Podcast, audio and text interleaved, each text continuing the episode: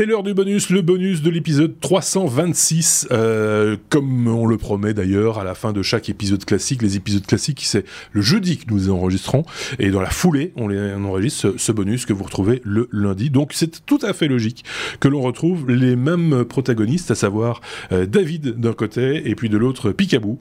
Euh, ça va toujours tous les deux, vous êtes toujours bien en forme, même s'il est de plus en plus tard pour... bon lundi. bon lundi. c'est ça, c'est encore plus tard en fait. Euh, non, non, on en parlait en off, je vais prendre un tout petit peu de temps pour ça, mais parce que notre ami euh, pas Picabou, mais euh, David se trouve tout, comme toujours, enfin pas comme toujours, mais là pour le coup, encore pour l'instant, à Bangkok, en, Thaïlande, et comme nous, nous avons changé d'heure, et que pas la Thaïlande, bah, il y a une heure de, une heure de plus dans les dents, donc 6 heures de décalage maintenant, et pas dans le bon sens. donc il fait nuit noire maintenant chez, chez, chez, chez, David. Le bonus, vous le savez, c'est 15 minutes, montre en main, même moi maintenant, parce que j'ai pris du temps, pour parler des choses dont on n'a pas parlé dans l'épisode 326, comme par exemple Boeing, euh, qui a euh, reçu le feu vert pour concurrencer SpaceX en, envoyant des nuées de, satellites euh, dans l'espace, David. Voilà, euh, la, la, FCC, donc c'est l'organisme aux États-Unis qui gère euh, les, autorisations pour tout ce qui est télécommunication, a autorisé euh, le projet de satellite Internet que Boeing avait déjà proposé en 2017. Et donc maintenant, Boeing va pouvoir aller de l'avant pour pouvoir fabriquer, lancer et, et opérer leur réseau de satellites qui pourrait être un réseau concurrentiel à SpaceX. Euh, leur idée, dans un premier temps, est de placer 132 satellites en orbite basse à une altitude de 1056 km. Si je ne me trompe pas, c'est une altitude un tout petit peu plus élevée que celle euh, des, des, satellites SpaceX. Euh, il y en a 15 autres qui seront à des orbites non géostationnaires, mais plus élevées, entre 27 et 44 km euh, d'altitude. Pour mhm. information géostationnaire, je pense que c'est 64 km d'altitude. Euh, euh, et donc voilà. Mais donc voilà, comme tu dis, effectivement. Je me demande si là ils vont marquer des plus de points Boeing avec euh, avec ce, ce projet-là qu'ils n'en ont avec leur capsule euh, qui a du retard. Hein. Ils prennent énormément de retard dans parce qu'ils ont aussi un, un, outil pour rejoindre à terme l'ISS. Euh, et manifestement, ça, ça, ça, ça, traînaille un petit peu de, de, de ce côté-là. Je sais pas si là on se trouve à, des infos sur ce sujet, mais euh, sinon on peut passer à, à la suite. Picabou, non, Ça va prendre du temps. Euh, ils ont oui. Oui. Oui, vas-y, David. Vas-y, vas-y. Je disais, ils ont euh, six ans euh, pour euh, lancer la moitié des satellites ah prévus, parce qu'on doit faire un plan au FCC, on doit dire voilà le plan, on veut lancer autant de satellites et ça, et le FCC dit on dit ok, mais dans les six premières années, vous devez avoir lancé la moitié, et ils ont neuf ans pour déployer le réseau complet. Donc on est en train de parler de quelque chose à l'horizon 2030 comme service utilisable par monsieur tout le monde. D'ici là, la technologie a encore bien évolué. Sans doute. On verra. Ouais. En espérant que c'est une technologie évolutive et qu'on va pas se retrouver à un moment donné bloqué en disant ah non finalement ça marche pas super bien, on va passer à autre chose. Ce serait vraiment euh, dommage. On va parler de tout à fait autre chose. Euh, alors rien que le titre déjà me surprend un petit peu. On aurait trouvé un type de bois euh, particulièrement solide, plus, plus, plus solide que de l'acier par exemple, le Picaboo. Est-ce possible? Alors on l'a pas trouvé, on l'a fabriqué. Ah, c'est une, euh, ce sont des chercheurs du Maryland qui euh, sont en train de développer, euh, justement pour euh, essayer toujours de trouver des matériaux qui vont être moins polluants que les matériaux actuels. En l'occurrence, là, par exemple, des matériaux qui pourraient remplacer les, des, qui pourraient remplacer l'acier ou le plastique, qui sont des matériaux relativement polluants normalement lors de leur fabrication. Mmh. et euh, les chercheurs en question se sont dit qu'est-ce que c'est qui est naturel qu'on trouve facilement et que on pourrait, euh, qui pourrait servir effectivement à remplacer ces matériaux-là. Et ils sont allés voir pour le bois, euh, le bois et euh, en disant qu'est-ce qu'il faudrait pour que le bois devienne quelque chose d'extrêmement solide? Et eh ben, mhm. ils ont retiré ce qui n'était pas solide dans le bois. Donc ils ont ils l'ont vidé, ils l'ont ils ont fait ils ont extrait tout ce qui était la cellulose qui en était à, l'intérieur, mais en, en, même temps, il récupère cette cellulose pour la réinjecter et la mettre sous pression et faire que ce bois sous pression devienne plus dur que l'acier potentiellement plus dur que l'acier, sachant qu'ils ont réussi à fabriquer un couteau. Alors pour l'instant, c'est du laboratoire, hein, on est d'accord. Ils ont réussi à fabriquer un couteau qui est effectivement plus dur que l'acier, ou au moins aussi dur que lui. Et ils ont dans l'hypothèse de fabriquer avec ça. La prochaine étape, c'est de fabriquer un clou. Euh, qui sera euh, aussi dur, voire plus euh, durable que l'acier, puisque ne rouillera pas. Voilà. C'est un peu l'idée d'aller euh, trouver des nouvelles solutions de fabrication, des nouveaux matériaux qui vont permettre de remplacer tout ce qui est, alors effectivement, ce que, ce que j'ai dit tout à l'heure, de l'acier, du plastique. Euh, je sais dans le bâtiment que par exemple le béton, par exemple, est très polluant à la fabrication puisque le ciment, il faut le chauffer. Enfin, c'est quelque chose qui est euh, au niveau carbone, c'est une catastrophe. Euh, il y a plein de matériaux comme ça qui pourraient être remplacés par ce genre de choses. Voilà. Faut voir si le traitement, le... le... traitement chimique lui-même n'est pas cause, pourrait ne pas être cause de, non, de pollution. Ils disent que ça reste ils disent que ça reste naturel. Ils, disent que ça reste naturel euh, euh, et que euh, quand ça va passer au domaine industriel, ça restera quelque chose qui sera relativement efficace et euh, relativement. Mais pour l'instant, ils en sont encore à la phase laboratoire, mais au passage, euh, au passage industriel, ça restera potentiellement quelque chose de très soft au niveau énergie et, et, pollution, quoi. Voilà. Comme on le dit d'habitude, on partage également euh, pour ce bonus euh, les différentes sources hein, euh, qui vous ont inspiré les, les, infos dont, dont, vous parlez l'un et l'autre. Il y a une vidéo, je le dis en passant comme ça, vous irez voir si vous avez envie d'un coupage de steak. Alors quand vous ne connaissez pas le sujet, vous vous dites c'est bizarre cette histoire, mais en fait quand vous regardez bien, effectivement, c'est le, le couteau, il est en bois. Euh, et, et, on coupe, on découpe un, un, steak aussi bien qu'avec un, un, couteau à viande classique. Euh, ouais, il compare ça avec un couteau en inox, un couteau en acier inox. Oui, c'est ça. Euh, c'est quand même. Enfin, là, c'est un exemple. C'est un effet. comme tu disais, c'est un laboratoire. Oui. Pas, le but n'est pas de fabriquer des couverts. Hein, non. non, non, non, non, c'est pas que, en tout cas.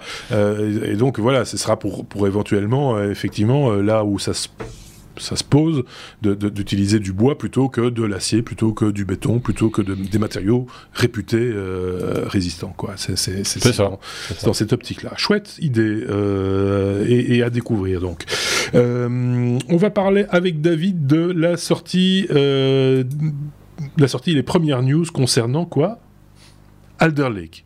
Alors, il va falloir préciser. Alder Lake. Oui, Alder Lake. De quoi s'agit-il Alder Lake, donc la, la nouvelle génération des processeurs Intel. Ah oui, c'est ça. J'ai déjà parlé plusieurs fois avant. Donc euh, la sortie, euh, ça a été annoncé officiellement, euh, je pense, c'était mercredi ou jeudi dernier. Et donc là, toutes les presses avaient le droit bah, de donner des résultats de leurs tests et de le présenter, étant donné que Intel avait donné le feu vert après leur annonce. Et donc maintenant, on peut voir réellement euh, à quoi ça ressemble, à quoi s'attendre en performance. Euh, les performances semblent, euh, semblent là. Ça mhm. semble être assez... Une, une, énorme évolution en avant question architecture. pour rappel, c'est le premier processeur Intel premier processeur PC qui utilise des cœurs efficaces et des cœurs puissants des mhm. P-Core et des E-Core. Euh, ça semble fonctionner pas trop mal, bien que ça dépende un peu de Windows 11, euh, qui est pour lui, euh, il y a encore des petits, des, des, des des petits patchs par-ci par-là, mais bon, euh, les résultats sont là. Euh, on avait parlé euh, avant la sortie que ça allait dépasser les, les Ryzen 5950, si je me trompe pas, en mhm. performance. D'ailleurs, ça avait créé certains débats. Apparemment, pour ce qui est du gaming, en monothread, ça les bat à plate couture. Mhm. Euh, par contre, c'est un c'est un monstre euh, euh, question consommation électrique, question chaleur. il faut bien le refroidir. ça dépend de nouvelles cartes mères. Donc, il y a les processeurs, il y a les nouvelles cartes mères, il y a la nouvelle RAM, nouvelle DDR5. Donc, c'est toutes des nouvelles technologies qui sont en train de de faire leur premier jour. Euh, le processeur ici était en précommande pour être livré le 5 novembre, donc demain je pouvais en avoir un. Euh, sauf que il y avait que les processeurs qui étaient en précommande, pas moyen d'avoir de cœur de mer, ni moyen d'avoir de RAM.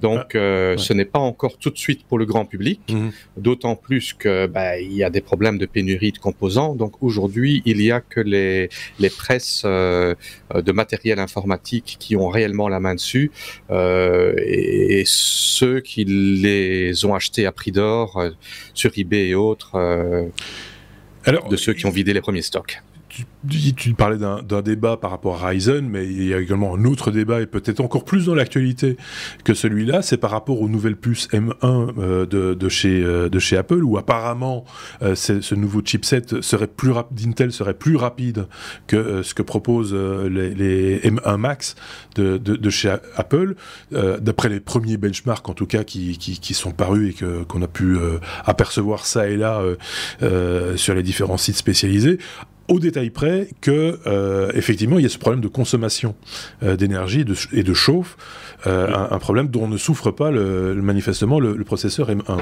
et l'architecture ARM. Picabou. Il y a, il y a oui. Ou pas tout en même temps. Juste, juste pour ajouter, et sur certaines utilisations uniquement. certaines utilisations uniquement. Oui. Bah, c'est pas, c'est pas, ça dépend de l'utilisation. C'est pas général. Voilà. Oui, oui, oui. David. Oui, j'allais revenir sur le M1. J'ai lu en effet les, les, les, des articles sur les tests de M1, M1 Max, euh, où là, il comparait aussi les performances graphiques comparées à des chipsets de style Nvidia et AMD. Euh, mais sur des applications qui ne sont pas vraiment euh, comparables de la vie courante. Donc, euh, je ne peux pas juger parce que c'est un écosystème qui est très différent, des applications qui sont très différentes. Euh, ce sont des processeurs qui sont probablement très bien, mais qui ont une certaine utilisation voilà, il y a peut-être une petite intersection aux deux ensemble, mais pour moi, ce sont des, utilisations qui différents. Euh, c'est fort probable. Je suis d'accord avec toi. Effectivement. En tout cas, je peux te dire que dans le domaine de l'audiovisuel et de la vidéo en particulier, les, les monteurs sont aux anges.